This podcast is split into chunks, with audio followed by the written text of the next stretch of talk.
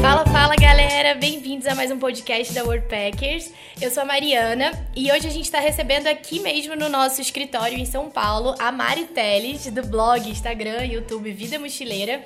E, cara, ela começou a viajar com 20 anos, hoje já tem 27. Tem uma puta experiência aí pelo mundo. Hoje tá morando até, inclusive, na Inglaterra. E já viajou pela Urpackers, já fez todo tipo de viagem possível e vai contar toda essa experiência aí para vocês, para vocês aprenderem, é, pegarem dicas de como viajar, de como trabalhar durante a viagem, de como economizar, de como ser mulher e viajar sozinha. Todos esses temas que são sempre muito importantes a gente, é, enfim, ter toda essa, essa consciência aí antes de cair na estrada. Mari, muito, muito obrigada pela sua presença, estar tá aqui com a gente hoje, ter doado aí um pouquinho do seu tempo para vir aqui no escritório conhecer a gente. E, cara, primeiro de tudo, assim, queria que você desse um overview da tua vida, da tua história mesmo. Quem que é a Mari, de onde você é, o que, que você fazia antes de viajar, por que, que você foi viajar também a primeira vez? Bom, então, eu tenho 27 anos, como a Mari já falou, sou carioca, da zona oeste do Rio de Janeiro.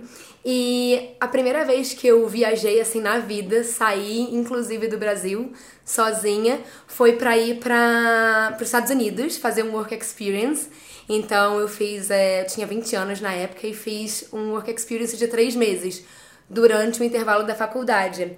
Então eu fui em dezembro e fiquei até fevereiro trabalhando na cozinha da Universal Studios lá em Orlando. Então assim foi a primeira, o meu primeiro contato com viagem.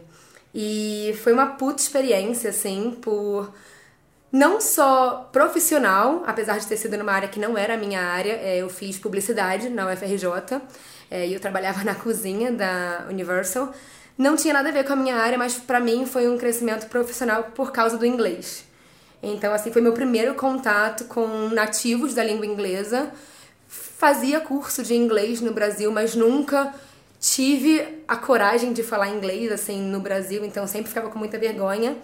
E aí, meu primeiro contato com a língua inglesa foi nos Estados Unidos. E para mim foi muito incrível, assim, tentar me desenvolver e sozinha.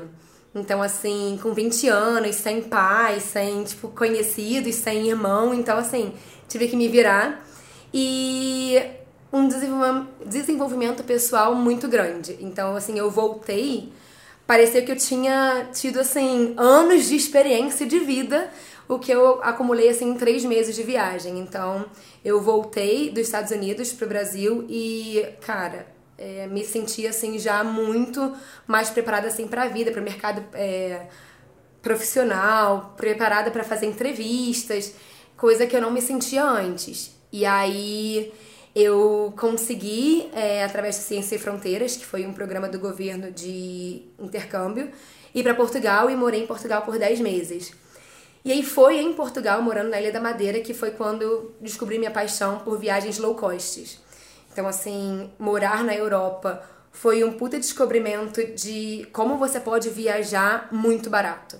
Então, assim, na Europa a gente tem duas companhias, duas mais fortes, assim, companhias low cost, então a Ryanair e a EasyJet. Então, você consegue fazer viagens, às vezes, até de um euro. É, tava rolando até promoção de um euro, cinco euros. Então, assim, é muito barato viajar entre países. E até de ônibus mesmo, você consegue fazer viagens entre países por 6 euros, 10 euros. Então eu comecei a pegar gosto pela viagem assim, assim, de realmente me jogar e viajar e conhecer lugares, conhecer pessoas. E o meu intuito quando eu viajo é sempre conhecer pessoas, é a experiência, é viver aquela experiência assim a fundo. Não é só marcar lugares, mas também conhecer pessoas, conhecer as culturas, desenvolver a língua. Então, assim, é realmente vivenciar aquela viagem de uma forma bem intensa. Genuína, né? Uhum. E, assim, fazer amigos durante a viagem mesmo. Tanto que hoje, assim, eu tenho amigos espalhados pelo mundo todo. Que, assim, se eu ligar hoje e falar assim, quero ir para tal país, você me, obriga, me abriga aí? Sim, pode vir, Mari. Então, assim, para mim, isso que é, que é, que é viajar. É você fazer contatos no mundo inteiro e... E, sei lá, e, tipo ser acolhida em qualquer lugar. Então... A troca de experiência, né? Assim, tipo, você ensina alguma coisa, você aprende alguma coisa e aí você vai difundindo pelo mundo. Acho que isso é o que é o viajar, né? Sim, e assim, não teve uma viagem que eu não aprendi alguma coisa. Passei muito perrengue em viagem, justamente porque eu gosto de viajar low cost, então as minhas primeiras viagens eram sempre com dinheiro muito contado. Então, assim, minha, meu primeiro é, mochilão sozinha foi de 30 dias na Europa. Então, assim, era literalmente eu, meu mochilão de 10 quilos. É, o mochilão tinha 60 litros, mas eu só viajava com 10 quilos nele. E, e a minha câmera, tipo assim, só. E, cara, foi uma puta experiência, porque, assim, o dinheiro tava muito curto. Eu falei, não, mas eu vou viajar. E aí eu decidi fazer 30 dias de viagem e conhecer sete países em 30 dias.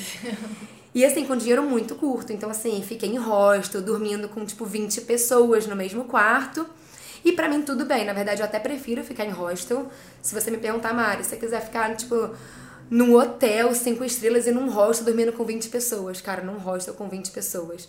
Tipo, eu não abro mão daquela daquela interação no hall quando a galera chega assim, o que, que você fez hoje? Aí todo mundo conversa, o que, que eu conheci e tal, o que, que você vai fazer amanhã? Aí você fala assim, ai, não sei o que, que eu vou fazer amanhã, o que, que você vai fazer amanhã? Vamos junto. Aí a pessoa é, vou fazer isso, quer ir? Vamos. Então assim, eu não abro mão, eu acho que é a experiência da viagem é através disso, de pessoas. E às vezes você conhece lugares que você não conheceria se você não tivesse conhecido as pessoas que você conheceu. É, então eu tive vários lugares que eu não, tinha, não teria conhecido.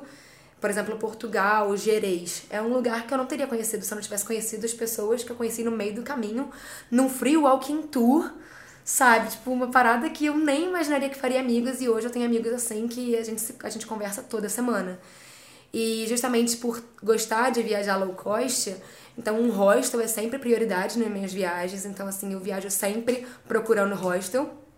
E Mariana, tá? Falando assim da Mariana, eu não gosto muito de gastar com comida. Eu gosto de gastar o meu dinheiro com experiências.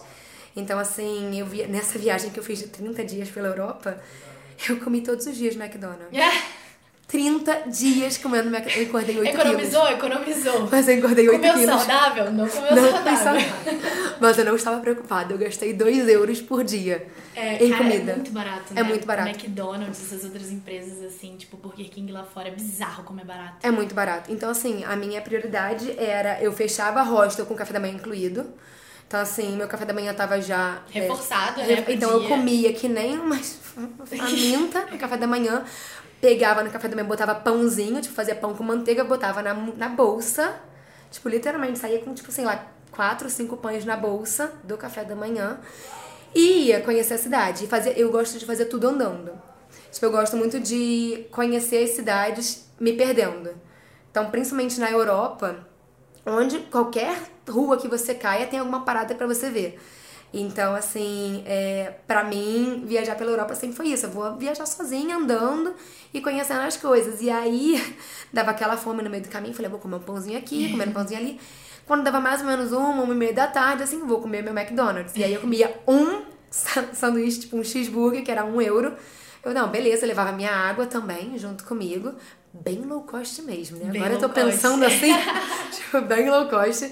E eu só tinha 21 anos na época, então assim, pra mim, cara, não era. Comer saudável não era uma prioridade. Era, a prioridade era conhecer o máximo de lugares possíveis.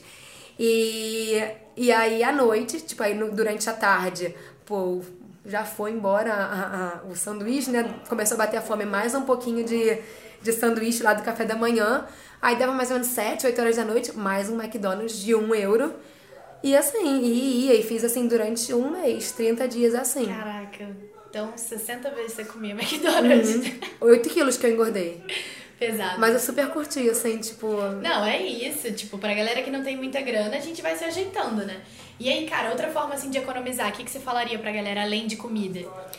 Então. Você falou, tipo, da água, né? Falou também que andava Eu- muito, não ficava gastando É, com eu não, transporte. eu não gastava com transporte, então assim, andar pra mim é uma forma de economia. Então, assim, se eu consigo. Se no Google Maps tá dizendo que é 40 minutos andando, tipo, eu vou. Se é mais de uma hora, aí eu já pego uma, um, um transporte, porque aí eu economizo também tempo. Mas dependendo do que eu tenho que ver no dia, eu já vou encaixando no meu próprio roteiro e vou conhecendo as coisas durante a caminhada, assim, até o próximo ponto. É, a água, eu sempre levo água na minha bolsa, então, tipo, tento sempre ter uma garrafinha, porque na Europa, principalmente, a água é de graça. Então, se você chegar em qualquer estabelecimento, é, eles te dão água. Você pede é, tap é water. É, e aí eles vão. Meu sotaque é britânico em inglês, tá, gente? Aquela. Tap water e eles vão te dar a água da bica, que é uma água bebível, tipo, você não vai passar mal, é uma água super. É, né, uma água que é ok não, é beber. É. Até porque o sistema lá deles, né, de filtragem da água, tipo, é totalmente diferente. É, é ok Brasil, beber então, água da torneira, é então tanto okay. que assim. É, eu moro na Inglaterra hoje, eu bebo água da cozinha ou água do banheiro e tá tudo bem. Tipo, nunca passei mal. É quando eu venho pro Brasil que eu continuo tomando água do banheiro. E não dá muito certo. Aí não pode. Não dá. E é, eu acho também uma forma também de, de economizar em questão de acomodação é o couchsurfing. Eu nunca fiz o couchsurfing pelo site. Eu fiz uma vez pelo Facebook. Olha que loucura. Tipo assim, eu fui pro, pra Suíça. Suíça é muito caro. Se respirar na Suíça já é caro, né? Tipo, qualquer coisa na Suíça é muito caro.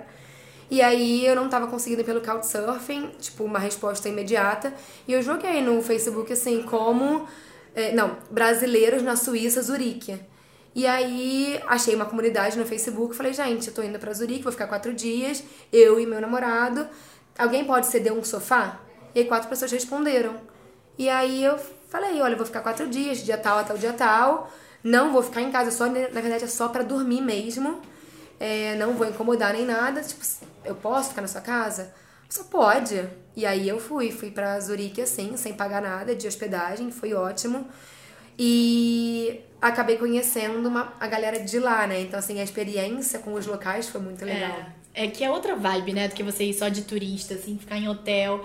Você não tem essa troca, sabe? Você não conhece a cultura local como você conhece quando você tá ali lado a lado com uma pessoa que mora lá, né? Com o nativo. Exatamente. Fora que outras coisas que você talvez nunca fosse, ou locais, ou restaurantes, ou tipo pubzinhos. Não tá no TripAdvisor, assim. né? Tipo... É, não tem, porque assim, são pessoas locais que vão Exato. naquele boteco ali da esquina que você nunca teria conhecido se você não tivesse conhecido aquela pessoa, sabe? Então, assim, eu acho que uma forma de economizar é isso. É, carona, eu acho que é uma forma de economizar também. Eu fiz carona é, na Turquia, então eu conheci a Capadócia com carona. O meu dinheiro acabou na, na Capadócia, acabou mesmo, assim, zerou. É, só tinha o dinheiro para chegar no aeroporto, assim. E aí eu falei, cara, quero conhecer a Capadócia. Não dava para conhecer ela andando, porque os pontos eram muito distantes. Falei, cara, eu vou pegando carona. Aí eu e meu ex-namorado, a gente fez uma plaquinha assim, tipo, tô indo pra tal lugar. E a gente ia fazendo, tipo, de um lugar pro outro. Aí às vezes a pessoa parava e falou assim, cara, eu não tô indo pra esse lugar, mas eu vou até metade, serve, a gente serve. E assim, e conhecemos a Capadócia toda de carona. Foi muito foi maneiro. Foi tranquilo pegar carona lá? Foi muito maneiro, assim. Foi tranquilo, até porque, assim, eu acho que a Turquia, né, é um país que as pessoas ficam com um pouco de receio, principalmente mulheres. Mas aí, no meu caso, eu tava com um ex-namorado eu não senti nenhum tipo de sei lá, de, de problema, assim. Foi muito tranquilo, conheci até vários turcos bem bem tranquilos em relação a mulheres. Ninguém, ninguém teve nenhum tipo de sei lá, é ah, sei lá, meio bad vibe assim, né? É, não teve. Às assim, vezes... teve um que ficou encarando bastante, mas eu não me senti tipo coagida. Ficou encarando assim, sabe? E aí também foi a última carona do dia, assim. A gente já tava voltando para casa, na verdade. Foi a carona a última. Foi a que eu mais fiquei, assim, meio desconfortável, na verdade. Uhum. Mas quando as pessoas me perguntam, assim, muito no blog, né? Tipo, você já viajou de carona e tal? Aí eu falo, já viajei, viajei com ex-namorado. E quando as pessoas perguntam, você acha que é tranquilo? Eu falei, cara, depende de onde você foi fazer. Porque, assim, sendo mulher viajante, é óbvio que eu amo viajar, sempre viajei, nunca tive problema com viagens. Inclusive, em Berlim, eu fiz uma viagem num. Eu tava viajando sozinha e no hostel eu sempre pego o hostel misto. Eu nunca peguei um hostel só mulheres ou só. Ou, tipo, só mulher. Nunca peguei um hostel só de mulheres. Porque eu sempre pego quarto misto. É, assim, é, é bom até a gente falar isso, porque para quem nunca viajou, né, tipo, de ficar em ah, hostel e tal, isso. tem isso, cara. Tem quarto que é só feminino, quarto só masculino e tem misto. Então, tipo, ah, tenho medo de, sei lá, dormir contra os homens tal. Você pode escolher a opção feminina. Isso. Não, boa. é super de boa. Eu nunca me incomodei, eu sempre fiquei misto mesmo, mas tem menina que prefere, né? É, a única diferença do misto pro feminino é que às vezes eles cobram um pouquinho a mais por ser só feminino. E geralmente o feminino tem menos camas. Então, se você também tem problema de dormir com muita gente, geralmente o feminino tem, tipo, seis, oito camas no quarto. O misto é tipo assim, 10, 20, já tem mais gente. Uhum. Mas eu não, nunca me incomodei de dormir num quarto misto e sempre preferi até por ser mais barato. E aí, em Berlim, é, eu peguei um quarto misto de oito camas. E eu cheguei, aí o cara me mostrou onde, o, a recepcionista me mostrou onde que era. Falei, não, beleza, qual é a minha cama? Eles mostram qual é a sua cama. Aí eu, tá, essa daqui. E aí não tinha ninguém, ninguém tinha chegado ainda no quarto. E aí eu saí. Quando eu voltei à noite, que eu fui ver quem eram os meus roommates, né? Eram sete homens. Só tinha eu de mulher. E aí, tipo, muita, muitos dos meus amigos me ah, mas você não ficou incomodada? Você não pediu pra trocar de carta? Eu falei assim, cara, não. Eu não, eu não senti uma vibe. Quando eu sinto, já, já senti, de tipo, entrar num quarto e sentir uma vibe meio negativa assim, aí eu vou por instinto. Aí eu falo, não, quero trocar de quarto. Mas nesse, a galera tava tão num, numa vibe, tipo assim, de se conhecer, de tipo, de de viajante mesmo, que eu falei, não, eu não tenho problema de dormir. Dormir que nem uma princesa, tá? tipo, dormir que nem uma princesa, ninguém me incomodou, ninguém me importunou, ninguém foi, tipo, é, desrespeitoso. Pelo contrário, a gente ainda dividiu um, um banheiro, era um banheiro dentro desse quarto. Pelo contrário, foi até mais respeitoso do que muitos quartos mistos que tem mulher e, e junto, uhum. assim. Então eu não tenho problema, mas assim, eu como mulher viajante e de low cost, principalmente que gosta de passar esses perrengues, eu sempre vou pelo meu instinto. Então, assim, se eu acho que tem alguma coisa que não tá me fazendo bem, alguma pessoa que eu senti que a vibe não é a mesma que a minha, os valores, né? Só numa conversa, assim, às vezes você percebe, aí eu mudo, mudo de roteiro, ou então mudo de quarto, ou então não pego aquele ônibus. Mas, assim, desde que eu viajo, desde os 20 anos, assim, eu nunca tive problema. Sempre o, o, o cuidado, né? Porque também a gente, como mulher, e aí também você pode falar, Mari, a gente tem sempre, acho que a gente cresceu sempre tendo esse cuidado extra. Então, assim, eu nunca deixei de sair, eu nunca usei roupas diferentes, eu nunca é, viajei para um lugar diferente do que eu queria por ser mulher. Mas eu sempre tenho cuidado extra. Eu sempre, o meu instinto tá sempre ligado. Sim. O tempo todo. Desde passear na minha cidade, no Rio de Janeiro, por exemplo, como viajar na Ásia. O cuidado que eu tenho nas duas cidades é exatamente o mesmo. Então, quando as pessoas vêm me falar assim, ai, você acha que é, que é perigoso viajar sendo mulher? Eu falei assim, cara, quais são os perigos que você tem na sua cidade? Aí a pessoa me lista, aí eu faço, eu converso muito com as pessoas. Quais são os perigos que você tem na sua cidade? Ah, assim no, no metrô, assim assado no ônibus, na rua, tem isso, isso, isso. Eu falei, cara, vai ser exatamente assim fora. A única diferença é que talvez tenha a língua que seja um empecilho um pouco maior. Mas de resto, o cuidado que você tem na sua cidade é exatamente o mesmo cuidado que você tem que ter fora. Exato. Só que ainda tem mais, porque às vezes na sua cidade você tá tão tipo, ah, tô na minha cidade, tô cercada de pessoas que, tipo assim, tenho família e tal, às vezes você se descuida até. Tipo assim, ai, tudo bem. E quando você tá fora, você tem aquele cuidado a mais. Tipo, eu tô sozinha, tem que estar tá ligada. Tá ligada. Não posso dar bobeira. Tipo, ah, a bolsa não vai aqui, a bolsa vai na frente. Pô, o celular não vai aqui, vai na frente também. Não vou ficar o tempo todo pegando o celular. Primeiro eu vou ver como é que é né? Como é que tá o ambiente. Então, acho que assim, a gente acaba se treinando muito por ser mulher e tá sempre ligado o tempo todo. E eu nunca tive nenhum problema sendo mulher, graças a Deus, viajando. E eu acho que, pelo contrário, é sempre uma superação diferente. Eu sempre me sinto muito mais capaz. Eu quando eu faço uma viagem sozinha, eu volto com muito mais autoconfiança, tipo assim, com muito mais vontade de viajar mais ainda e de fazer novos amigos. Então, assim, eu não Nunca tive problema e, pelo contrário, sempre me dá mais gana de viajar. Muito massa. Outra coisa também que eu sempre faço, assim, quando tô num lugar sozinha e não conheço muito bem a região, eu sempre pergunto, tipo, pro cara da recepção, sabe? Alguém que tá na recepção, ou, tipo, algum, algum estabelecimento perto, supermercado, farmácia, tipo, ah, eu quero ir pra esse lugar, pra pedir informação. Putz, mas lá, lá é de boa, assim, é perigoso, é uma região meio pesada. O cara fala, putz, é então, peraí, então eu vou, sei lá, pegar um ônibus, ou então vou fazer um outro caminho, mesmo que seja mais longo. Acho que assim, sempre também tá conversando com as pessoas, né, durante a viagem, porque as pessoas conhecem aquele lugar, elas vão te dar uma, uma, uma informação melhor, mais precisa. Eu não, com certeza, isso também. E uma coisa que eu fiz, aí eu acho que pode ser uma dica para as pessoas que estão fazendo o primeiro mochilão, a primeira viagem sozinha, não só mulheres, mas qualquer, é, qualquer pessoa e qualquer idade, assim eu acho que é se planejar muito antes. Pelo menos para a primeira viagem. Sabe porque quando você nunca viajou, você começa a criar várias histórias na sua cabeça. Histórias que às vezes você ouviu o fulano falar e você já começa a criar uma história na sua cabeça que vai ser assim quando você chegar, baseado em bagagens de outras pessoas, e aí você acaba adquirindo medos que nem são seus. E aí eu acho que para você evitar nem ir para uma viagem por medo de outras pessoas, se planejar e conhecer muito um, o seu destino, acaba te dando uma, uma confiança. E aí, por exemplo, quando eu fui viajar sozinha, eu viajei pelo leste europeu. Então, fui pra Polônia, tipo, é, eu fui ali pra, pra Polônia, Berlim, é, Munique, fui pra, é, pra Bratislava, tipo, lugares que ainda. Isso foi em 2012 não era ainda muito difundido. Então, assim, as pessoas ainda tinham um certo receio, tipo, ah, você vai pra Polônia sozinha? Aí, tipo, tá, vou.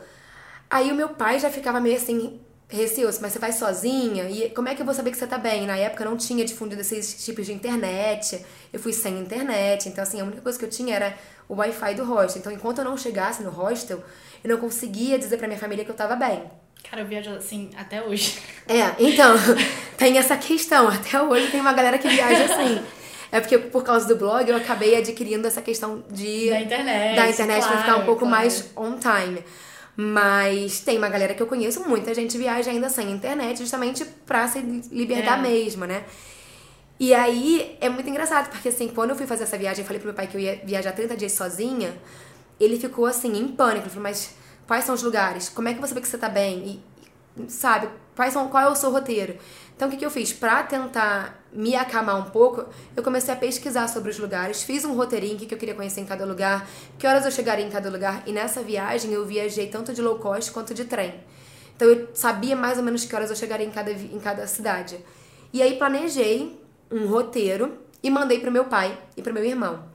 E aí eles sabiam, assim, tipo, se até tal hora não desse sinal de vida e tal, era pra ficar levemente preocupado, mas assim, que tudo ia dar certo. E aí foi muito engraçado, porque procurando sobre os lugares e aí entendendo como é que era e tal, eu acabei ficando muito mais tranquila. Falei, cara, não é tudo isso, cara. A Polônia é um lugar muito maneiro. E quando você vê em filme, você começa a ver tantas histórias que fala assim, cara, deve ser muito ruim viajar por lá. E é tão tranquilo quanto viajar por qualquer outro lugar, sabe? Então, assim, a, a coisa que eu recomendo pra galera que vai viajar pela primeira vez, talvez seja isso, tipo assim, de você planejar mais uma primeira viagem, tentar deixar uma coisa mais é, planejada pra você mesmo e até pra sua família. E depois que você pegar uma certa confiança, aí você pode fazer um roteiro mais aberto, um roteiro de tipo assim, vou. É, tipo, pulando de cidade quando eu quiser e tal. Tipo, hoje eu já viajo sem roteiro. Hoje eu já tenho essa liberdade um pouco mais porque, tipo, eu já tenho confiança. Mas na minha primeira viagem, cara, foi muito importante ter tido um roteirinho com tudo muito planejado, tipo, horário de quando eu chegava, quando eu saía, o que, que eu ia fazer em cada viagem. Isso tudo, assim, dos horários que você fala, a distância, você fez o quê? Procurou no Google Maps? No Google Maps. Então, assim, eu fazia. É, botava a distância é, do aeroporto até, por exemplo, o hostel. E aí, quanto tempo demorava. E aí, eu já calculava com um pouco de, de, de delay, assim. E aí, eu sabia que eu ia chegar em tal cidade. É, sei lá, se eu chegasse no aeroporto às nove, eu sabia que eu ia chegar no meu hostel, tipo, até às dez. Então, tipo, meu pai já sabia que eu ia chegar lá mais ou menos às 10 horas. Tudo isso pelo Google Maps, tudo. E é assim que também que eu, inclusive, escolho o hostel, né? Tipo, eu boto os pontos turísticos, assim, tipo, da Aí cidade. Viu o que é mais perto Vejo o que, que é mais. sabia? É, eu vejo o que é mais perto, aí primeiro eu procuro no, no Google Maps e eu uso booking.com. Então, tipo, Google Maps primeiro e vou na plataforma pra procurar o hostel. Então, Eu faço um pouquinho inverso, assim, eu vou no Hostel World ou no Booking, aí eu vejo, assim, os mais bem avaliados, né, dentro do, do dinheiro que eu posso pagar. E aí eu, putz, esse aqui eu gostei muito, aí eu jogo no Google. Aí eu vejo, cara, tá, esse é muito foda, mas fica longe do centro de todas as coisas. Eu falei, putz, nem adianta, porque aí vai gastar com transporte, ou então vai demorar muito pra chegar, eu tenho pouco tempo. Aí eu pego o outro, sacou? Eu faço meio que isso inverso, mas... não, eu faço. Eu Mas faço não tem receita, né? Tipo, é, É, muito mais... Eu faço desse jeito que você também faz, mas às vezes pegando é, indicação de pessoas que ficaram. Vamos dizer, alguém já foi pro destino que eu quero ir. E aí, só que ficou num hotel. E aí eu pego o endereço do hotel, jogo no Maps, e aí eu vejo no, no Booking, por exemplo, os hostels, tipo, mais baratos, jogo pra ver se é perto desse hotel dessa pessoa. Porque às Aham. vezes o hotel dessa pessoa é muito bem localizado, e aí eu fico, tipo, comparando endereços. Uai, então se esse hostel, tipo, ficar 5 minutos do hotel dessa pessoa, então tá tipo, super de boa, assim. Rataria, né? E é na mesma região que tem várias paradas. Então, eu acho que. É, não tem fórmula, mas eu acho que assim, tentar se informar o máximo possível, tentar conhecer pessoas que já foram e tal, acabam deixando a sua experiência um pouco mais leve. E você não sente que tá fazendo isso, tipo, sozinho. Apesar de você estar tá indo sozinho, você acaba tendo experiências de pessoas que já foram e fala, cara, em vez de ficar nesse hostel, fica naquele outro lá, porque, cara, é muito mais legal, você vai conhecer mais pessoas e tem, sei lá, uma baladinha perto. É. Então, assim, conhecer pessoas que já foram também eu acho muito maneiro, assim, tipo, acho que faz parte da, da experiência. Então, ajuda bastante a planejar. Massa. Vamos falar de inglês, assim, você falou que quando você viajou a primeira vez, você não tinha ainda o idioma muito certinho, né? Você foi lá mesmo para desenvolver. E aí logo depois você voltou pro Brasil, é, foi para Portugal, depois seguiu viajando. Como você lidou, assim, com o idioma local? Tipo, primeiro você não falava inglês, depois você aprendeu, né? E aí, tipo, tá numa Alemanha, tá numa Polônia da vida, assim, como que você se virou com o idioma? Então, quando eu fiz essa viagem da sozinha pela Alemanha, Polônia, eu não falava inglês direito ainda, mas eu sabia tipo o básico de de viajar assim. Então, aonde é, quanto custa, para onde eu tenho que ir e tal. E o que, que eu fazia era muito ter, tipo, no mapa, os lugares que eu queria ir, então circulado, e aí eu perguntava, tipo, como faz para chegar aqui? Aí a pessoa me dava uma explicação que eu não entendia tudo, eu entendia tipo direita e esquerda, e aí eu ia perguntando a cada dois minutos, assim. Então, uhum.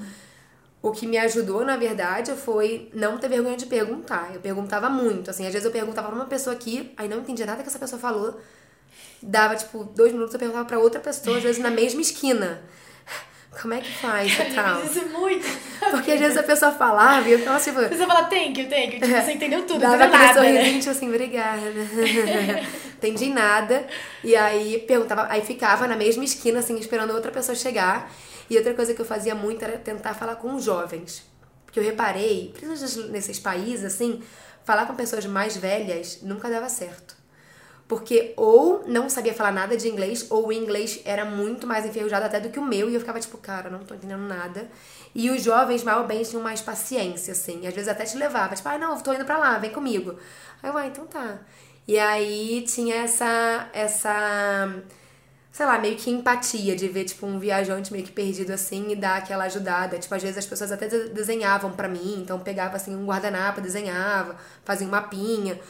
Mas de não viajar com inglês assim, para mim nunca foi uma barreira. Foi tipo, cara, eu me viro, faço é, linguagem de sinais e tal. Tipo, às vezes eu queria fazer uma coisa, não conseguia fazer, fazia mímica. Tipo, ai, quero ir pro McDonald's. Aí fazia um hambúrguer assim com a mão. tipo, quero comer, quero beber, não sei o quê. E assim, as pessoas.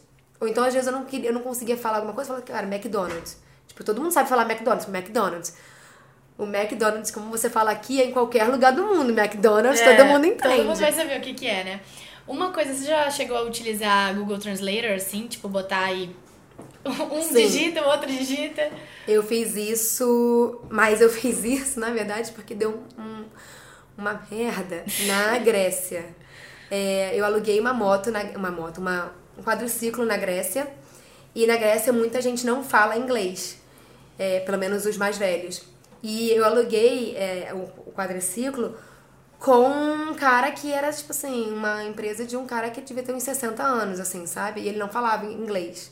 Falava o basicão, assim, tipo, dinheiro, sabe? Ele sabia uhum. falar todo, qualquer quantia em inglês ele sabia falar, mas o resto ele não sabia. E aí eu aluguei por três dias um quadriciclo e rodei é, Kefalone, uma, uma ilha da, da Grécia, o dia inteiro. E chegou no finalzinho, assim, do passeio, tipo, já era 9 horas da noite, a roda do meu quadriciclo saiu. Ai, meu Deus. Saiu, eu tava Você 40... com quem? Com meu ex-namorado. A gente tava a 40 por hora, a roda do, quadr... do quadriciclo Ups. saiu... E a gente bateu, tipo, a gente entrou, a gente invadiu a calçada, invadiu um alambrado, furou o alambrado e bateu numa árvore.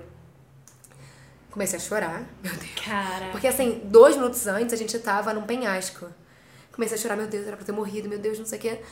E aí fomos andando, deixamos o quadriciclo lá. Eu puta da vida com o cara que me alugou o negócio, que não tava em boas condições, obviamente. E aí fui, fui reclamar com ele.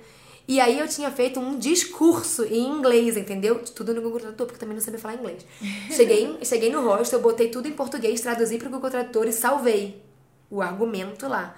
Aí botei pro cara ler. O cara olhou pra minha cara, tipo assim. tô entendendo nada que você tá falando, É? não tô entendendo nada que tá escrito aí. Aí eu peguei, traduzi pro grego e botei pra ele ler. Óbvio que não fica a tradução muito. Não fica igual, Não literal, fica. né? Ele, ele não entendeu muito bem o que tava acontecendo, ele só entendeu que eu não tava com quadriciclo, que eu tinha batido e que eu queria meu dinheiro de volta. Então, Mari, falando um pouquinho agora sobre nomadismo digital, né? A gente já falou sobre você, mulher, viajando sozinha, é, todas as suas experiências aí, como lidar com idiomas sem saber falar direito em outro país, como economizar também. E aí, cara, eu sei que você tem um blog, que você trabalha com isso, né? E, tipo, como que é pra você conciliar, assim, tipo, tá morando em outro país, ter coisas pra fazer, ter que trabalhar, ter que cuidar do blog? Como é que você faz pra ganhar dinheiro em si, né? Então, é, hoje eu trabalho com o blog e também trabalho a parte do blog. Então eu não vivo só do blog. O blog me dá dinheiro sim, o blog me dá dinheiro com o link afiliado. Então, é quando você faz parcerias com empresas que tem, pelo menos comigo, eu faço parcerias com empresas que têm a ver com meus valores, então que tem a ver com mulher viajando sozinha, low cost. E essas pessoas, quando elas entram no blog, veem as minhas histórias e querem participar dessa trajetória e fazer parecido, e elas perguntam indicações, e quando eu indico essas empresas parceiras, que tem a ver comigo e que eu super acredito no trabalho, é, eu ganho uma comissão. Mas essa comissão, ela não vem da pessoa. Então, assim, as pessoas que usam esses códigos ou esses links afiliados, que a gente chama, elas não pagam nada mais por isso. Então, quando é, as pessoas usam uma indicação minha, as pessoas não pagam nada mais por isso, mas a empresa reconhece que porque eu indiquei, essa pessoa chegou para ela. Então, assim, é como se fosse um, um presente. Tipo assim, ah, obrigada por ter indicado esse consumidor ou esse cliente. Então, a gente, eles pagam uma comissão, que não é muito grande. Então, hoje, para você gerar dinheiro com um blog, ou às vezes com o Instagram, que as, as pessoas pegam o Instagram e jogam pro blog muitas vezes, é, você tem que ter um volume muito grande de link afiliado, se você for trabalhar só com link afiliado. Então, o seu volume de vendas e de compras tem que ser muito grande para você conseguir viver só disso. É, você consegue é, viajar só com o blog se você conseguir gerar conteúdos com muita frequência. Porque essa é a questão, assim, eu acho que para você, se você, se a pessoa pensar em ter um blog hoje em dia, é, não é só fazer esporadicamente, tipo, ah, vou fazer uma viagem por ano e aí vou criar um conteúdo dessa viagem. Então, para pessoas que viajam é, 30 dias por ano, por exemplo, só uma viagem, Não vale a tem, pena, né? vale a pena se ela conseguir criar um conteúdo, de alguma forma tentar extrair dessa viagem de 30 dias muito conteúdo pro ano inteiro. Porque senão ela não consegue ter frequência e você não consegue movimentar o seu blog é, a ponto de ter muitas vendas. Porque assim, se ela fizer uma viagem de 30 dias, por exemplo, e ela conseguir movimentar o blog dela com conteúdos e tal por 30 dias, ótimo, ela pode gerar uma receita desses 30 dias ou pós 30 dias enorme. Mas e os outros 11 meses? Entende? Tipo assim, se a sua receita. Você não perde nada, você pode ter o seu blog lá, Sim, só que você não ganha. Então, assim, eu acho que para as pessoas que estão pensando em ter blog e tal, é um investimento de tempo. Então, assim, ter um blog não é só tipo, ai, ok. Eu comecei o meu blog por hobby e hoje eu, eu olho ele, eu não olho ele como uma, uma empresa, assim. Eu continuo gerando conteúdo pra ele, assim, de uma forma muito espontânea, muito leve. Eu não coloco um puta peso no meu blog, tipo, tenho que escrever e tal. Mas, assim, toda vez que eu viajo eu vejo uma parada que eu falei, caraca, eu acho que essas coisas aqui tem tudo a ver com. Eu acho que essas coisas que eu tô vivendo tem tudo a ver com o blog, tem tudo a ver com, com o que as pessoas estão procurando.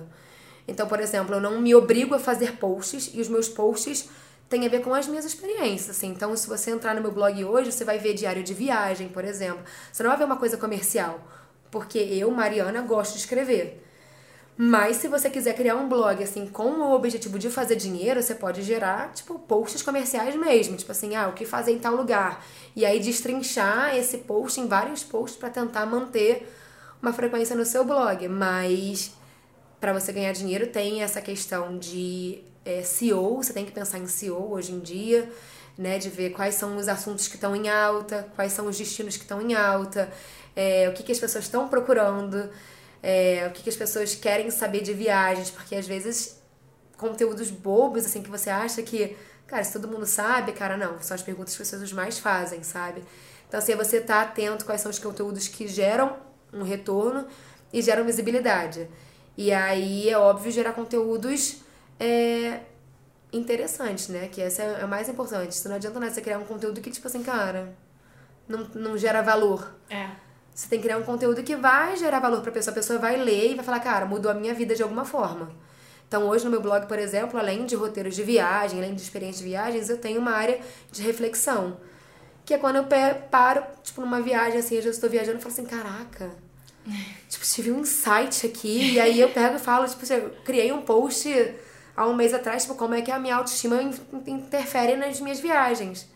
E eu percebi que quando a minha autoestima tá muito alta, as minhas viagens são, tipo, muito tops, a minha autoconfiança vai, tipo, e quando a minha autoestima tá baixa, tipo, eu não tenho vontade de fazer nada, né? Às vezes nem de viajar, que é uma parada que eu gosto muito, eu não, não tenho vontade. E como eu percebo, quando, e eu percebo que, assim, se conhecer é muito importante.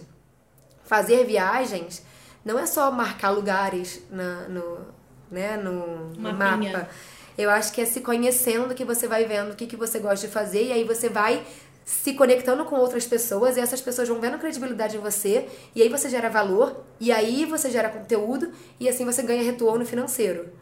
Agora, se você passa a mesma coisa que todo mundo passa, não tem um diferencial, você fala a mesma coisa que todo mundo fala, acaba que você não gera um valor e aí você não acaba não gerando é, um valor financeiro. Então eu acho que é que quem quer criar um blog hoje em dia, cara, é pensar muito em nicho, para quem que você vai falar, o que que você vai falar, é entender quais são os seus valores, é entender qual é o seu tipo de viagem, por exemplo, tô falando de, né, de blog de viagens no caso, mas assim, entender qual é o seu tipo de viagem, é entender assim mesmo qual é o seu nicho, porque senão você fica assim, sem pé nem cabeça e acaba que você quer falar com todo mundo e acaba não falando com ninguém. Então hoje o Vida Mochileira, por exemplo, é um blog de viagens low cost, voltado para mochilão.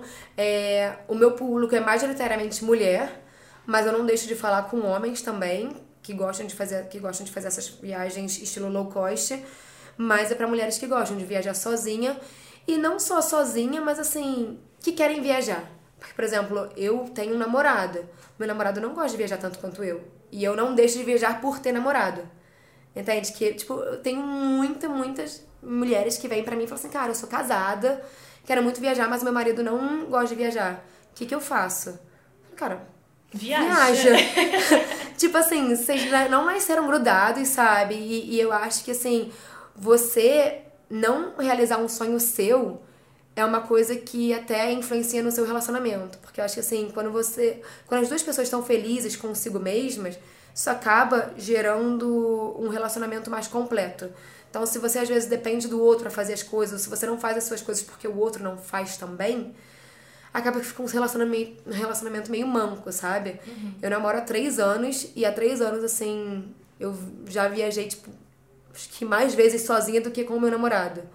E é sempre mostrando que para mim é muito importante viajar e é fundamental para mim essa experiência para ser quem eu sou e para gerar tipo, experiência de vida para mim mesmo. E aí acaba agregando pro relacionamento. Sim. Então, assim, eu, eu acho que é isso, assim. Eu não sei, eu acho que eu me perdi, inclusive. Aquela, né? Não, é isso, assim. Mas a gente tá falando de nômade digital, né? Isso tal, como é que você faz, você explicou todo aí o processo de, de SEO, tal, como é que funciona essa busca. E, cara, tem uma galera aí querendo aprender, né? a, enfim, como é que você pode se promover com uma conta, com um blog. E aí, cara, muito legal, assim, essas suas dicas, né? Tipo, pra galera que quer começar com esse estilo de vida, não é fácil, né? Obviamente não é nem um pouco fácil. E, enfim, você passa perrengues, né? Você passa, tipo, muita desilusão. O que, que você tem a dizer desse, é, dessas é tristezas? É, é porque, assim, eu acho que hoje em dia essa questão de viver viajando, né? é, no Brasil, pelo menos, criou uma proporção enorme. Então, muita gente quer largar o emprego para viver viajando e viver só disso. E, cara, assim, se é isso que você quer, eu acho incrível. Só que não é as mil maravilhas que você vê as fotos do Instagram. Tipo, ai, que lindo. Porque assim, no Instagram a gente só compartilha as vitórias. É. Só compartilha, tipo, as coisas que deram certo, é, as fotos bonitas. E você não acaba não compartilhando os perrengues que estão por trás daquela foto, os perrengues que estão por trás daquela viagem num todo. Então, assim, quando você se propõe a ser um nômade digital ou viver viajando, é, você tem que entender que a viagem vai passar a ser trabalho. Porque, assim, ao mesmo tempo que você está viajando, você tem que estar tá sempre buscando como você vai ganhar dinheiro. Então, acaba que você não está tendo uma viagem tão tranquila, porque você está pensando o que, que você vai comer, como é que você vai se manter, como é que você vai para o próximo destino se você não tem dinheiro. E você acaba trabalhando durante a viagem e para gerar dinheiro. Então, assim, você tem que entender que não é só o tempo todo curtição. É isso que eu acho que as pessoas às vezes Confundem, fica, né? Confundem, porque assim, quando você faz uma viagem de férias, por exemplo, você tá saindo de uma rotina e tá, tipo assim, vivendo as férias. E aí por isso que é tão bom e a gente gosta tanto de viajar, porque você tá saindo de uma rotina maçante pra via viajar. E as pessoas é, acreditam que viver viajando é só viver de férias. E na verdade não é, né? Porque você acaba. Tu, todas essas preocupações que você tem na sua rotina, aqui, tipo, de, de escritório, de tipo, né, na rotina tradicional do seu dia a dia, você acaba levando para as viagens, quando você vive viajando. Então é tipo assim, cara, qual é o conteúdo que eu vou criar? Quais são as fotos que eu vou é, editar hoje? Quais são os vídeos que eu vou editar hoje? Às vezes você tá num lugar lindo, numa puta praia paradisíaca, só que você tá, tá gerando conteúdo. Você não tá lá naquela praia, você tá aqui atrás, nos bastidores, criando conteúdo para você gerar valor, gerar credibilidade, para você gerar dinheiro, para você continuar sua viagem. Então, assim, é um trabalho que dá um, assim, dá um puta trabalho. É legal? É legal. Mas não é para todo mundo. Então você tem que entender se é para você ou não. E se não for para você, tá tudo bem. Porque eu acho que as pessoas também acabam tendo, é, criando essa expectativa colocando essa puta expectativa. Cara, tem que ser isso, eu tenho certeza que é viver viajando. É, não gosto, mas tô é, desiludida com o trabalho. Tenho certeza que é viver viajando e colocar essa expectativa na viagem. De que viver viajando vai resolver todos os seus problemas. E o que acontece? Você chega na viagem, começa a viajar e aí você acaba falando, cara, não é isso. E o que acontece? Você acaba entrando numa frustração tão grande por, caraca, não é isso, que você fala assim, cara, e agora? Tô perdido. Aí entra numa espiral de tipo assim, o que, que eu faço agora? Larguei a estabilidade e tal. Então eu acho, eu acho assim, quando você vai para isso, tem que ir de mente aberta. Se você quiser viver viajando, é viver de mente aberta, que pode dar muito certo, como pode não dar, e tá tudo bem. E aí que eu falo para as pessoas é, quando você vai fazer isso, crie um plano B, sempre. Porque se não der certo, e se você identificar que não é o que você queria, ou se não é o que você achava que era, né? Tenha um plano B, sempre. Porque aí tá tudo bem mudar de ideia também, sabe? E você acha legal também colocar, tipo, um prazo? Por exemplo, ah, eu vou tirar um sabático de seis meses e vou tentar fazer, sei lá, movimentar aqui minha conta, um blog, criar conteúdo, ver se é isso que eu gosto. Tipo, você acha que é interessante botar um prazo e se sim, quanto tempo? Seis meses, um ano? Então, eu nunca pensei sobre isso. É, eu conheço várias pessoas que fizeram um sabático e colocaram, tipo, um ano como, como prazo. E muitas acabaram passando desse prazo, justamente por ter ficado perdida no meio. Tipo assim, cara, não tô entendendo o que tá acontecendo aqui. E eu acho que, cara, depende. Se você vai para uma parada que você quer que dê certo, mesmo com todas as dificuldades, é, acaba que o prazo é dependendo do seu esforço, assim, né? Às vezes a chave só vira no final, às vezes não vira no início. Mas tem uma galera que às vezes não consegue esperar até o final, porque, cara, a grana acaba. E aí começa a ansiedade, começa a questão de, tipo assim, estresse. E aí eu acho legal, para as pessoas que são muito ansiosas e, e, e têm uma, uma questão, uma necessidade de, tipo, se estabilizar, entre muitas aspas, coloca um prazo. Porque aí se não for aquilo, você volta, mas não precisa voltar também para o que você estava antes. Você vai voltar com a cabeça primeiro. Quando você faz uma parada dessa, você volta com a cabeça muito diferente. Às vezes você vê que aquele seu trabalho que você tava não era o que você gostava, mas aí você descobre que é outra coisa. E que, tipo assim, às vezes continua sendo escritório, mas aí não é num escritório, sei lá, de advocacia, é num escritório de fotografia. Uhum. Não sei. E aí a viagem vai acabar te mudando nesse sentido. Mas assim, de colocar prazo, eu acho que é bom para as pessoas que têm. É um dinheiro muito curto, ou então uma necessidade de entender se é aquilo ou não. Porque tem uma galera que, por exemplo, quer fazer isso e já tá com um pouco mais de idade, sei lá, já tem 40 anos. Fala, cara, eu não posso viver assim, a lá, tipo, caralho. Tem que viver assim, eu vou dar seis meses. Se for, se for isso, beleza, eu continuo. Se não for, cara, eu vou voltar, ainda tenho. Deixo um esquema, meio que, tipo, um esquema assim na cidade, sabe? Se eu voltar em seis meses, eu ainda consigo meu emprego de volta, então Sim. consigo um contato e tal. Então eu acho que vai muito do plano B de cada pessoa. É por isso que eu acho que assim, você tem que sentar e entender qual é o seu plano B. Se o seu plano B é voltar para o que você estava antes, seja emprego ou seja área, ou se o seu plano B é tipo encontrar alguma coisa na viagem e aí transformar, se transformar e criar um novo tipo de negócio, por exemplo, viver, virar autônomo. Muita gente que eu conheço que fez sabático, por exemplo, voltou e virou autônomo. Criou uma parada completamente diferente com várias coisas da viagem, de vários lugares diferentes, e identificou uma necessidade quando voltou para a cidade. Falou, cara, eu tenho necessidade de ter uma casa, tenho necessidade de ter um, um trabalho fixo, só que ela vai e cria um trabalho que para ela é dos sonhos. Exato. Entende? Então, assim, eu acho que depende muito de pessoa para pessoa e do seu plano B. Mas eu acho que ter um plano B, assim, é essencial para para você ficar mais tranquilo, assim, Alinhamento sabe? de expectativa, né? Uhum. Massa. É, outra coisa, assim, você falou já pra mim, né, anteriormente, que você já tinha trabalhado em restaurante, né, como garçonete e tal. Como que foi essa tua experiência? E queria saber também se você já trabalhou de outras formas, além de com blog, assim, como nômade digital mesmo. Então, é... como nômade digital, só com blog, é... É, diria que só com blog, eu, eu quando fui pra Inglaterra estudar inglês, eu trabalhei como babá de viagem. Então, assim, uma família árabe estava viajando, me contratou para ser babá da filha deles de dois anos enquanto eles viajavam. Mas eu acho que isso não é considerado um nomadismo digital, porque assim, eu tava, eu tava trabalhando, tipo, num mini contratinho, assim, sabe? De três semanas. E foi uma experiência super diferente, assim, principalmente por causa da cultura. Tipo, eu fui babá de uma família árabe, então, assim, a cultura é completamente diferente, não só cultural, mas a religião. Nunca tinha tido contato tão perto, assim. É, culturalmente mesmo, assim, a, a diferença era bastante. E aprendi muito, e eles faziam questão, assim, de eu me inserir nessa. Não de me inserir, mas de me explicar sobre. Então foram três semanas que eu fiquei vivenciando muito essa questão. E depois eu fui ser garçonete, bartender, barista, garçonete. Trabalhei assim por três anos nesses trabalhos que eu considero trabalhos normais, mas aqui no Brasil a gente considera subemprego, né? Aham. E aí é muito engraçado, porque quando você vai pra fora e você tem essa experiência, você entende que, cara, não é nada disso. Tipo assim, que subemprego pra gente é, é uma- um conceito muito errado. Eu, pelo menos, acho É um isso. preconceito, né? É um preconceito, porque assim, famílias e famílias lá fora vivem assim, tipo, de ser bartender, de ser garçonete, e é um trabalho como outro qualquer. Não existe discriminação, não existe, tipo assim, ai, eu sou CEO de uma empresa e eu sou garçonete, vão te olhar diferente. Pelo contrário, sabe? Tipo, todo mundo tem o mesmo respeito.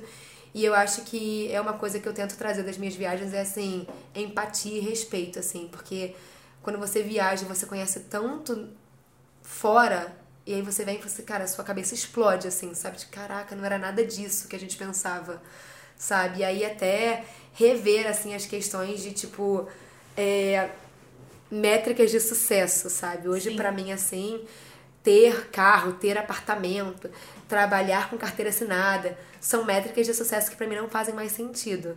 Tipo, hoje uma métrica de sucesso pra mim é, cara, ter flexibilidade, é poder viajar quando eu quero, é ter poder escolher pra onde eu vou viajar, é ter tempo que for pra viajar. Então, assim, são outras métricas de sucesso, é ter mais tempo é, Pra você, pra você fazer pra suas mim, coisas. Pra fazer minhas coisas, pra ficar com meu namorado. Então, assim, hoje as minhas métricas de sucesso são completamente diferentes justamente por causa da viagem. Eu fui aprendendo, cara, as métricas de sucesso que, é, que eu tinha nem eram minhas, sabe? Era da sociedade que as pessoas colocavam, que eu tinha que ter um carro, tinha que ter uma casa, que eu tinha que ter um salário Uma fixo. família, filhos. Exatamente, e que tinha que ter um salário fixo, cara. Hoje eu vejo, às vezes eu não tenho um salário fixo e eu sou muito mais feliz do que os meus amigos que, cara, estão no emprego, que estão infelizes, mas, cara, estão ali. Não, o salário fixo é mais importante do que, às vezes, abrir mão daquele dinheiro ali pra buscar uma coisa nova, porque tem medo de arriscar. E graças a Deus eu arrisquei sim, não abro mão de da minha liberdade, assim, sabe? Às vezes dá uns perrengues, você não tem assim, não tá ali com, com aquele valor que você sabe que você vai ter no final do mês e tal. Mas, cara, vale muito a pena, assim. Eu nunca me arrependi. Eu me Já formei. passou alguma necessidade, alguma coisa assim, tipo, de falar, puta, tô arrependida de. Nunca. E olha que eu desci assim uma carreira aqui no Brasil de publicitária, sabe? É, trabalhava na área há seis anos, trabalhava como analista de comunicação numa empresa de desenvolvimento de projetos no Rio de Janeiro, sabe? Trabalhava com a prefeitura, trabalhava com marcas grandes, trabalhava no, trabalhei pro Rock in Rio, sabe? E não me arrependo. Não, não me arrependo de ter sido, depois de ter o meu diploma de publicitária e tal, ter sido garçonete, babá, bartender. Cara, não me arrependo porque, assim, foram experiências que me moldaram do jeito que eu sou hoje, da cabeça que eu sou hoje. Mas de nomadismo, assim, digital, terminando assim a pergunta, só o blog, assim. O blog hoje me dá um retorno com o link afiliados e eu gero conteúdo toda vez que eu viajo. E eu tenho tentado viajar com mais frequência pra, pra gerar conteúdos, assim. Mas nunca com peso de, tipo, tenho que viajar para gerar conteúdo.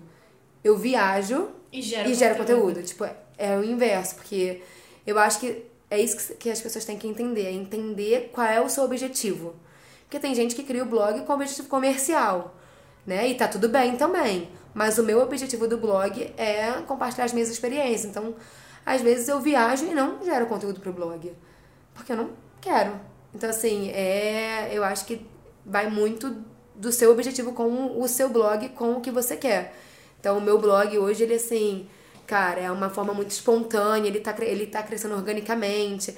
Então, assim, é meu xodó, assim, sabe? Mas não coloco obrigação no meu blog de tem que fazer dinheiro, não, não, não. Graças a Deus, assim, eu tenho é, possibilidade de trabalhar fora, sem ser só com blog. E aí o blog é só uma renda extra.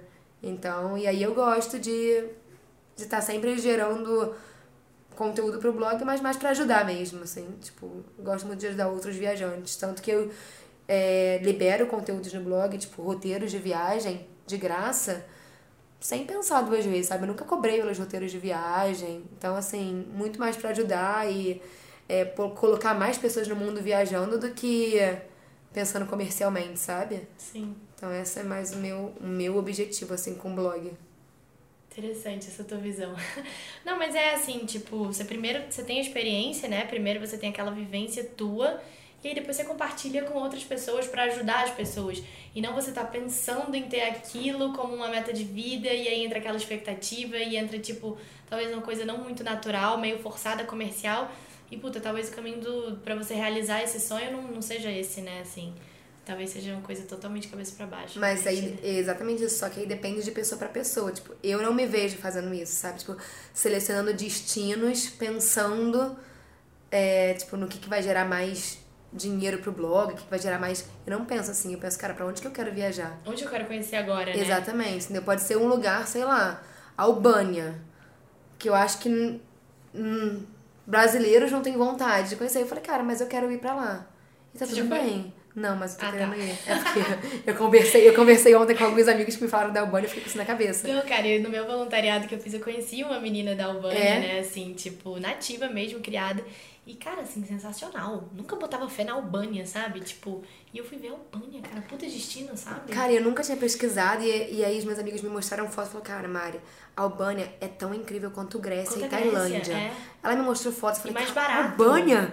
tipo, aí eu, caraca, aí comecei a pesquisar sobre a Albânia, sabe? Então, assim, é isso, eu, eu gosto de viver as experiências e, e depois compartilhar. Nunca pensei no blog como uma coisa comercial, porque é isso, o meu objetivo não é esse. Mas eu também não julgo que tem um objetivo desses, porque eu acho que faz parte, assim, cada pessoa tem o seu objetivo. E aí eu acho que por isso até que eu fiz o World Packers esse ano, né? Então eu acho que casou muito com os meus valores, com o meu objetivo de viagem, de viver a viagem assim intensamente, conhecendo é, lugares através de outras pessoas que são nativas, entendeu? Então, assim, eu acho que por isso casou muito, assim. É, fiz o World Packers uma vez, agora em 2018. E em 2019 eu já tô com várias coisas na agenda pra fazer é, World Packers pela Europa, assim. Então, tô muito animada. Muito legal. Conta aí dessa tua experiência que você teve esse ano como Worldpacker. Então, é, eu, fui, eu cheguei no Brasil, é, eu moro na Inglaterra, e aí eu cheguei no Brasil e falei, cara, eu vou, eu vou usar World Packers no Brasil. E aí eu queria muito conhecer Paraty, sempre tive muita vontade e nunca tive oportunidade. Apesar de ser do Rio, eu nunca tive oportunidade pra Paraty. E eu tava de bobeira assim no Rio, eu falei assim, cara, vou pra Paraty fazendo Worldpackers sozinha. Aí entrei na plataforma e foi muito rápido, assim, eu entrei na plataforma, vi é, anfitriões em Paraty, selecionei uma, um dos anfitriões que eu mais gostei, assim, e mandei mensagem. Em dois, três dias me responderam, dizendo que eu podia ir, e eu marquei para duas semanas, né, pra ir fazer, e marquei para fazer quatro dias de Worldpackers. Então, assim, muita gente acha que tem que ficar um mês, um mês. sabe? Fazendo, tipo, um, um, processo super longo e tal. E, cara, é muito rápido, assim, a aprovação. E aí, você pode... Tem anfitriões que o mínimo é de três dias, sabe? E aí, eu fiquei quatro dias em Paraty.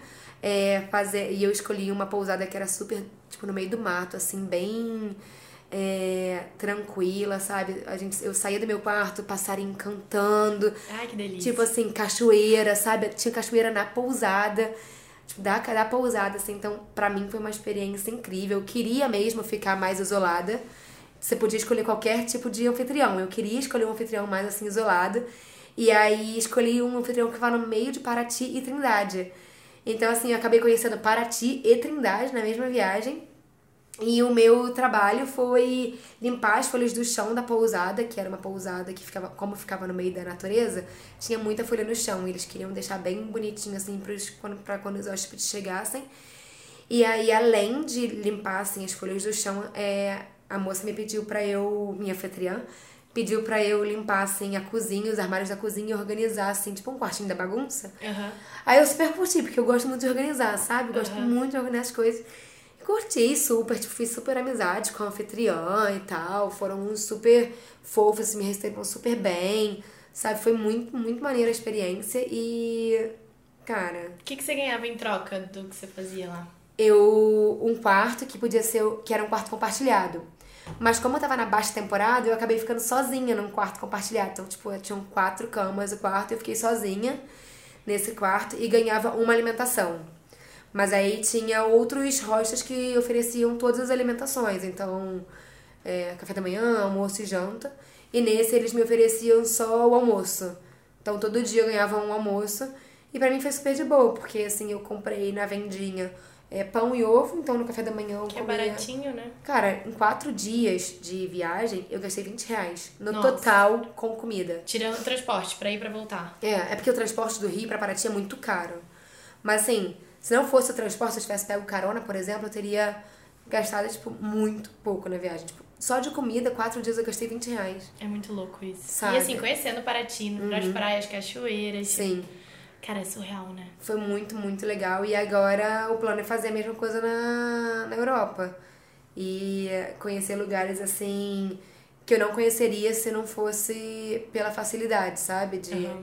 de viajar com essa questão de interagir e tal, porque é, acho que para mim é o mais importante é isso, sabe? Não é só pela acomodação. Tipo, eu não faço Worldpacker só pela acomodação, eu faço por causa da experiência e dos amigos que eu tenho certeza que vou fazer, sabe? Uhum. Então, assim, essa para mim é, é, é, o foco, assim, de viajar fazendo esse estilo de viagem. Por ser low cost, que eu acho que tá muito nesses valores de ser low cost, de é, integrar, tipo, viajantes, integrar anfitriões e essa questão de tipo, conectar com pessoas, sabe? E pessoas que talvez você nunca conhecesse se não fosse por causa do aplicativo. Então, é, acho que é, o ponto mais alto, assim, para mim é essa interação com pessoas. E conhecer lugares de forma diferente. De não forma... só, não só, tipo assim, fazer a listinha do Google. Que, o que conhecer, sei lá, o que é. conhecer na Islândia. Aí tem lá esse, esse, esse ponto. Cara, você vai pra Islândia, você conhece um cara nativo Olha, filha, tem esses três pontos, mas além desses três, tem esses 15 aqui que as pessoas não visitam. Vamos fazer esses 15? Vamos. Então, assim, eu acho que essa é a parte mais interessante, assim, do Woodpeckers, é visitar o lugar de uma forma completamente diferente. E eu tô muito animada, tô muito animada. Quando que você tá pretendendo ir agora pra Europa? Fazer Woodpeckers, né? Eu quero fazer em março, é, queria, quero muito fazer Islândia em março, e aí eu quero fazer um em junho, um em julho, aquela. Um cada mês.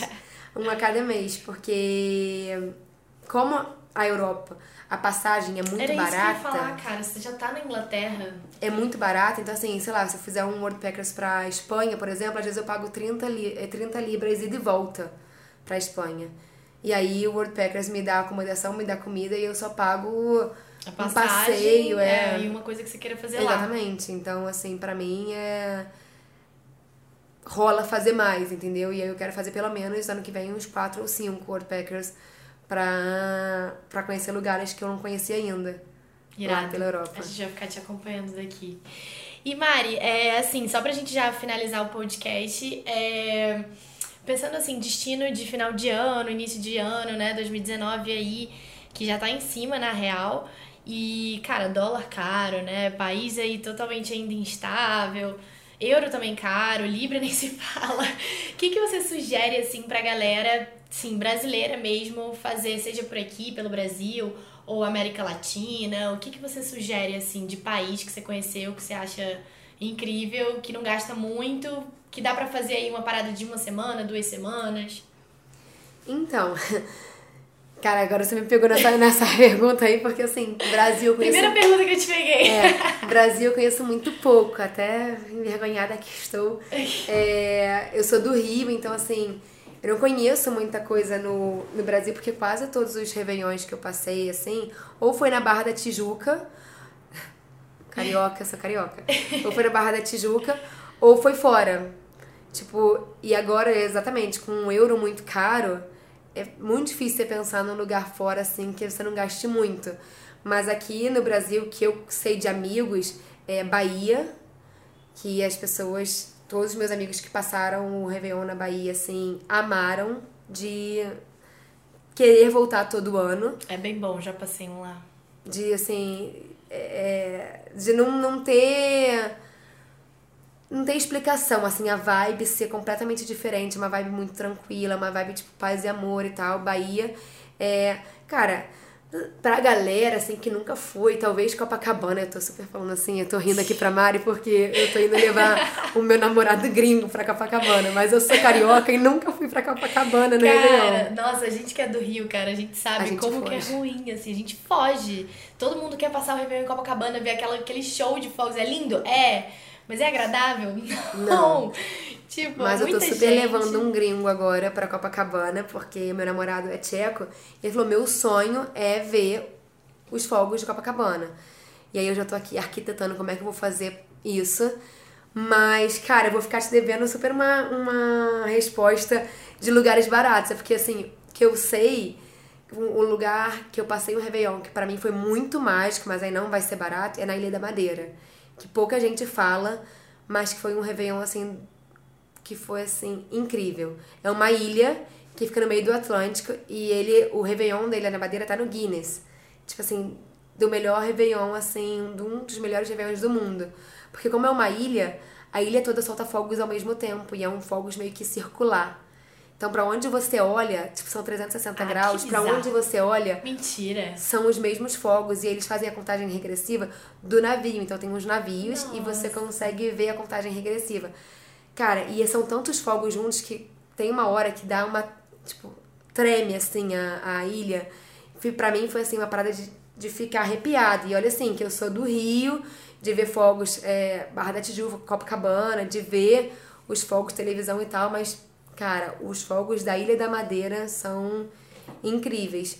E aí, Réveillon que eu passei foi Inglaterra. Não recomendo muito não, porque achei tipo meio sem graça. Porque assim, a gente que é brasileiro, cara, eu acho, não sei vocês, mas assim, eu tenho necessidade de fogos. Pra...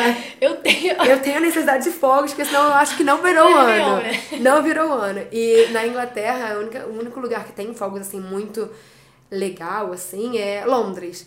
Então se você tá numa região um pouco mais afastada de Londres, você não vê fogo, você fica assim. Ai, virou já? Já virou? Hum, sem graça. Dizem que a Tailândia é incrível também. E é um destino que muito brasileiro tá indo, né? Então, se você pega uma, uma promoção de passagem foda, tipo, na Black Friday teve 2.400 pra Tailândia. Nossa, isso é Sendo que pra. Tailândia tava 8 mil, né? Tipo, 5, 8 mil reais. E agora teve 2.400 na Black Friday. Qual foi o Mas. site? Não sei. Tipo, uma amiga falou, tipo, ai, deu, deu na Black Friday 2.400, ela comprou, mas eu nem perguntei qual foi o site. Não quis ficar chateada por não ter comprado aquela, né? Fiquei chateada por não ter comprado. Mas ela, ela comprou 2.400 e... Mas aí depende de, de hum, promoções de passagem, né? É. Como já tá em cima, assim, acho que mesmo o melhor destino, assim, solução seria Brasil. Você, você já passou em vários lugares aqui do Brasil, não? Cara, ano novo geralmente eu sempre viajo assim mesmo, mas eu viajo pelo Brasil. Então, assim, mais pelo Rio, então, assim, Ilha Grande. Legal lá em Ilha Grande? Cara, bem legal. Bem legal, assim. Só que, assim, a alta temporada tudo vai estar sempre muito cheio, né? Então eu sempre prefiro ir pra lugarzinho mais, sei lá, Pacato. reservado. É, tipo, eu gosto muito de acampar, de estar assim na natureza mesmo. Então, assim, lugarzinho que a gente sabe que não vai dar muita gente Ilha Grande, assim, não, não deu Copacabana, mas ainda assim no Réveillon ficou bem cheinho. E já passei em Caraíva, na Bahia também. Cara, Legal. destino. Nossa senhora, incrível, assim. É um perrengue para chegar lá, porque é uma ilhazinha, assim, Isso. no nada. Então você, porra, pega. Pra quem vem assim de fora, assim, você tem que pegar avião, né? E pega uma balsa, pega ônibus, uma, uma van e depois ainda pega uma canoinha para chegar em Caraíva, tá ligado? Caraca. É perrengue, mas assim, é maravilhoso maravilhoso, assim. Eu tô louca pra voltar, inclusive, lá. E eu acho que sim, Brasil é incrível, né? O Brasil é um país incrível, você não conhece muito, mas eu já tenho não, mas coisa, é, um pouquinho mais. Mas eu tô muito nessa missão de, tipo assim, fazer uma viagem de carro pelo Brasil. É isso, cara. E tirar aí, uma viagem, tipo, tirar um ano para fazer viagem pelo Brasil. E já vai fazendo Worldpackers, a gente tem muitos, muitos, muitos anfitriões, porque a Worldpackers é brasileira, né? Então, assim, a gente tem uma galera cadastrada no nosso site no Brasil inteiro. Pra onde você quiser, qualquer estado vai ter Worldpackers. Então, assim, já economiza com uma grana. É. E você vai gostar, cara. Assim, nosso país é maravilhoso. Eu sou completamente apaixonada pelo Brasil. Não, eu tenho. É porque essa questão de morar fora, e quando você vem pro Brasil. Aí você fica na função de família. De né? família. Aí acaba que, tipo assim, eu tiro sempre um mês pra vir, pra vir pro Brasil. Só que, cara, é um mês que passa voando, porque assim, é ver amigo, ver família, nanana. Então, quando eu vier pro Brasil pra conhecer o Brasil, eu tenho que vir pra viajar pelo Brasil. Não viajar mais pra nenhum lugar fora e viajar pelo Brasil. Então, tirar uns três meses assim para viajar pelo Brasil, sabe? Eu queria muito viajar de carro pelo Brasil, tipo, subindo assim pro Nordeste, Nossa, sabe? Vai ser incrível, boto fé nessa viagem. Uma, uma viagem assim bem gostosa, bem tranquila assim. Ai, quero muito. Mari, acho que é isso. Você quer deixar um recado final para incentivar a galera a ir a viajar, quem tá com medo, não sei, ou que fica um pouco com o pé atrás sobre a Worldpackers, sobre se jogar no mundo? Cara, eu acho que assim, vai Sabe por quê? Porque a gente acaba criando muitas histórias na nossa cabeça e é aquilo que eu falei, assim, às vezes a gente acaba é, adquirindo medos de outras pessoas ou medos de parentes, de pais, familiares. E quando você chega, quando você. Assim, você precisa de 20 segundos de é, confiança, assim, ou de né, é, abrir a sua cabeça. Assim, 20 segundos você fala assim, cara, eu vou. E você dá o primeiro passo. É, quando você chega, você vê que não é aquele monstro de sete cabeças que você cria. E outra, eu acho que quando você pensa numa viagem, se você tá com medo de ir, tenta não pensar na viagem como um todo, tenta pensar na viagem como passos. Então, meu primeiro passo é chegar no aeroporto, meu segundo passo é entrar no avião. Meu terceiro passo é chegar lá onde eu tô. E vai indo por passos, porque aí você vai pequenos passos e você não acaba não criando um monstro de sete cabeças e acaba assim, ah, então tem que chegar no aeroporto, só isso. Tem que entrar no avião. E quando você chega, cara, e você faz a sua viagem, você vê o quanto você muda, né?